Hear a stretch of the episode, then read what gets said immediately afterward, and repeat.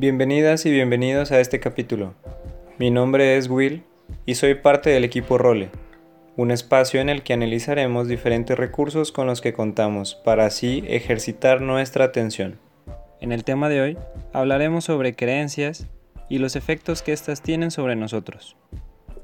Un estudio del Dr. Aaron Beck muestra que más del 80% de las personas que experimentan un estado de ánimo bajo han desarrollado la creencia de que tienen defectos en cuanto a ciertas habilidades como inteligencia, logros, popularidad, belleza, salud o fuerza. Esto les activa la creencia de que son menos valiosos y por consecuencia esto afecta su autoestima.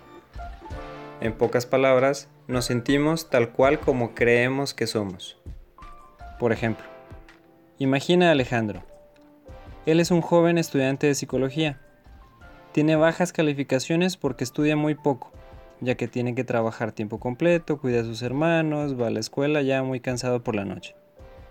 Cada vez que tiene un examen entra en pánico, tanto que no puede parar de sudar y la información en su mente se bloquea a la hora de contestar ese examen por lo tanto reprueba. Esto le pasa porque justo antes de presentar el examen su pensamiento es, nunca sabré qué contestar, me pondré en ridículo frente a la clase, todos me despreciarán, soy un completo fracaso. Se bombardea de pensamientos que le hacen sentir inseguro antes, durante y después del examen. Esto se le llama pensamientos irracionales. ¿Por qué irracionales? Porque no son reales.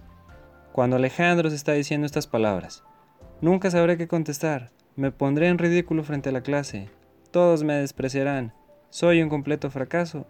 En ese momento Alejandro está asumiendo que cometer un error, como el reprobar otro examen, lo hará objeto de desaprobación del maestro, de los compañeros, de su familia, de todo el mundo. Es como si pensara que si reprueba ese examen será menos persona que otro estudiante que sí lo aprueba. Se evalúa a sí mismo por la forma en que los demás lo consideran y por los logros que ha alcanzado. Todo por reprobar otro examen.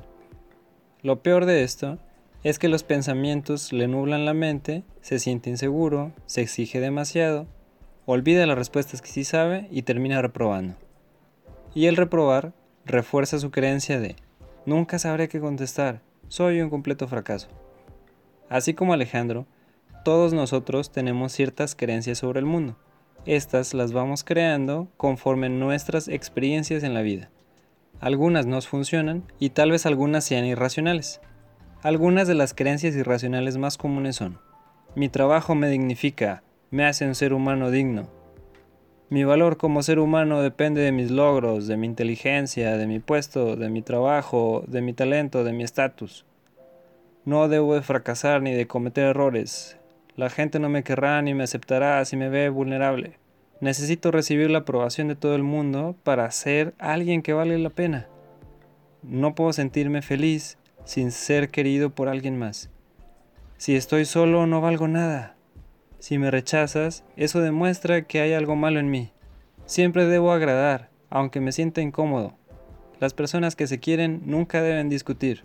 Yo estoy bien, tú estás mal. Siempre tengo la razón.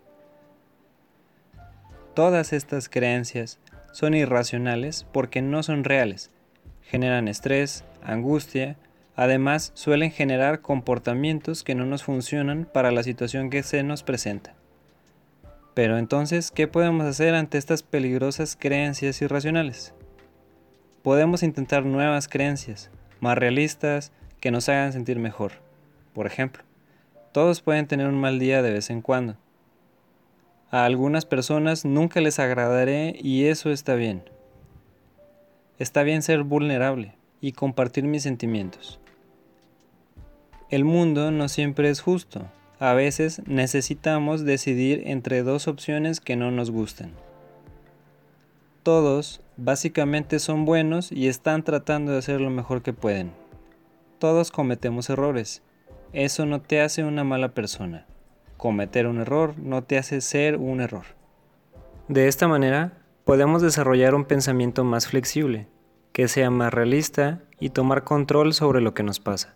Recuerda tomar distancia de tus pensamientos.